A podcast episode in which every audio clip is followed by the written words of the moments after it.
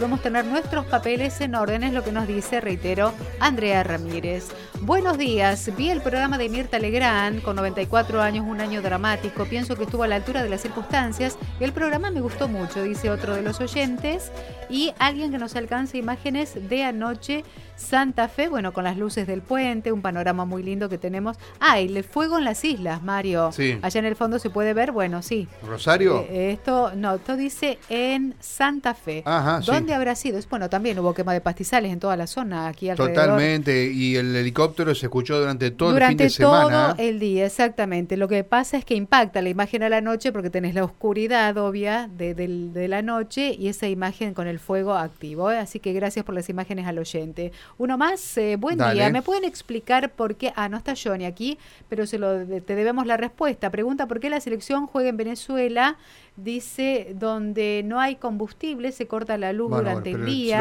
no yo. hay elementos esenciales. ¿Querés Porque es responderle? local Venezuela y, y Venezuela integra el grupo como país sudamericano, el grupo donde eh, está Argentina y el resto de los países para clasificar al Mundial, ¿no? Exactamente. Bueno, hay alguien por aquí que deja saludos para todo el equipo de informados, un mensaje que llega desde la ciudad de San Cristóbal, una linda mañana, escuchándolos desde el trabajo, dice Mirta. Bueno, hablando de fuego, sorprendió, porque no es común, que intenten quemar una comuna o que la quemen con algunos artículos, eh, digamos, algún, alguna, algún mobiliario, uno supone que cosas también importantes en materia de, papeles han sido quemados de la comuna de Chavás, un lugar que, como tantos pueblos santafesinos, donde afortunadamente estas cosas no ocurren. Bueno, no fue el caso de Chavás, han quemado parte de la comuna, está en línea el presidente comunal de esa bellísima localidad que con Karina conocemos a partir de hace algunos años atrás cuando la visitábamos a, a- a propósito de FESPAL. Bueno, hoy el presidente comunal es Lucas Lesgart. Lucas, gracias por atendernos. Aquí Karina Boletti y Mario Galopo. ¿Cómo le va? Buen día. Karina, Mario, buen día, ¿cómo le va? ¿Quién fue la pregunta que uno se hace? ¿Quién, quién pudo acceder a la comuna? Evidentemente con, con intenciones, no, no sé, usted nos dirá, pero no de robar, sino de destrozar, de quemar. Sí, tal cual. Según el informe de, de bomberos, eh, han, han utilizado cinco, han preparado, digamos, cinco focos distintos. Uno en presidencia, tres en tesorería y, y- y uno en la caja, eh, que corresponde a la planta baja del edificio. Eh, y han sustraído eh, en monedas billetes de 10 pesos y de 20 pesos el cambio entre 3.000 y 4.000 pesos, eh, el, el cambio que se deja para el, para el día siguiente, ¿no es cierto? Uno lo primero que, que- que, eh, tiende a pensar es alguna cuestión política o usted la descarta. Mira, no puedo afirmarla, pero tampoco puedo eh, correrme del contexto que estamos en una en una época electoral. Eh, acá en Chavás se presentan cinco listas y, y- dos de ellas van a internas. Eh, aparte de Casilda es la única localidad donde hay elecciones internas. Y bueno, eh, cuando ingreso yo todos los sábados vengo a la comuna, en este caso a las diez y media de la mañana, cuando ingreso empiezo a notar, un olor- noto enseguida un olor a, quemado, pensando que un equipo se podía haber quemado, que algún empleado lo dejó prendido, pero cuando voy ingresando y voy, entro primero al despacho mío, al despacho presidencial, y bueno, ya veo una silla quemada, y cuando empiezo a revisar las otras oficinas, y el panorama del piso, el techo, el hollín y todo el, de- desastre, ¿no es cierto?, que el desastre que era que, que- que uno se encontró, ¿no es cierto? Eh, de hecho, bueno, cité a todos los empleados administrativos con, con ropa para limpiar y, eh, bueno, estamos haciendo esa ¿Y, tarea. y le quemaron le quemaron papeles importantes o directamente fueron a provocar destrozos? No, no, no, papeles importantes ninguno. La parte de tesorería, todos los datos contables, eh, eso graba, eh, hace backup en dos lugares distintos que, que- que se han salvado, que están en otros lugares. Eh, por lo que lo, lo contable, información contable está todo ahí. Eh, después, hoy en día, lo económico va todo por transferencia y por cheque, así que no, no, no se manejan montos en la, comuna de dinero muy, muy, muy grandes eh, a nivel en efectivo.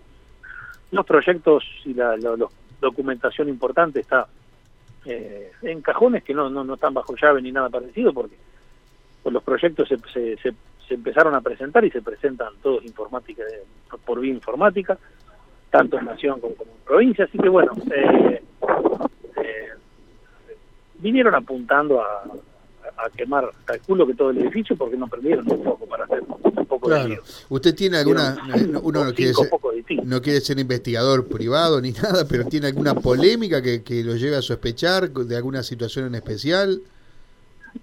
No, la verdad que no, que o sea, quiero ser ser eh, cauteloso con, con lo que uno con lo que uno opina porque no tengo comprobantes para eso, todo el material fílmico lo tiene Policía de Investigación. Eh, esta tarde me están informando que el informe del, de bomberos zapadores eh, ya está. Por supuesto, con, con, eh, pues la policía local actuó de oficio en la denuncia, nosotros recabaremos todo lo que tendremos y, y vamos a hacer la presentación en Fiscalía en Casilda como corresponde. Eh, exigiendo y, y, anhelando encontrar los responsables de esto como. Como la indignación que, tenemos nosotros es la misma que tiene la, localidad, ¿no es cierto? Total. ¿Tenía cámaras? ¿Había cámaras? Mm. sí. O sea que están quedados grabados los, los las personas que entraron. Sí, esperemos que sí, se, se corta el pedazo de tal horario a tal horario que la policía pide eh, y se envía esa, esa porción de grabación. Pero eh, mira, tanto el grupo que trabaja con nosotros como los vecinos no entramos en la magnitud de la gravedad institucional que esto tiene. Eh, hablando con, con ex ministros, con funcionarios del gobierno, no hay antecedentes ni en la época de la dictadura, por la zona por lo menos, que haya ocurrido un hecho de, tan, de tal envergadura. Aparte del desastre económico que, que, lleva a condicionar todo el lugar, que la verdad con la angustia que tenemos ni lo pensamos todavía. Claro. Eh, bien, bueno, eh, usted decía, y, nos daba el panorama electoral, en todos los lugares hay, hay elecciones, o sea que, eh, no sé, se me ocurre que debería ser una, una disputa muy grande para que uno pueda llegar a sospechar que, podrían eh, ocurrir cosas como la que ha ocurrido en Chavás, ¿no? Es realmente llamativo. ¿han, ¿han, burlado la, alguna cerradura o han entrado con llave?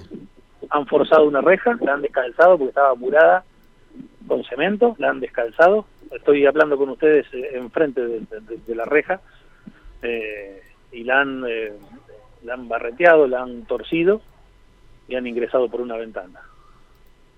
Bien. ¿Detenidos no hay?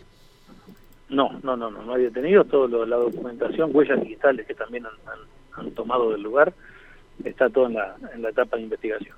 Bien. Lucas Lesgard, gracias por atendernos. Ojalá que puedan determinar qué es lo que pasó. Eh, bonita localidad de Chavás, eh, muy, muy bonita. Eh, aquel que no la conoce y pase por la ruta 33, se puede dar una vueltita por Chavás, es realmente muy bonita. Muchas gracias, Lucas.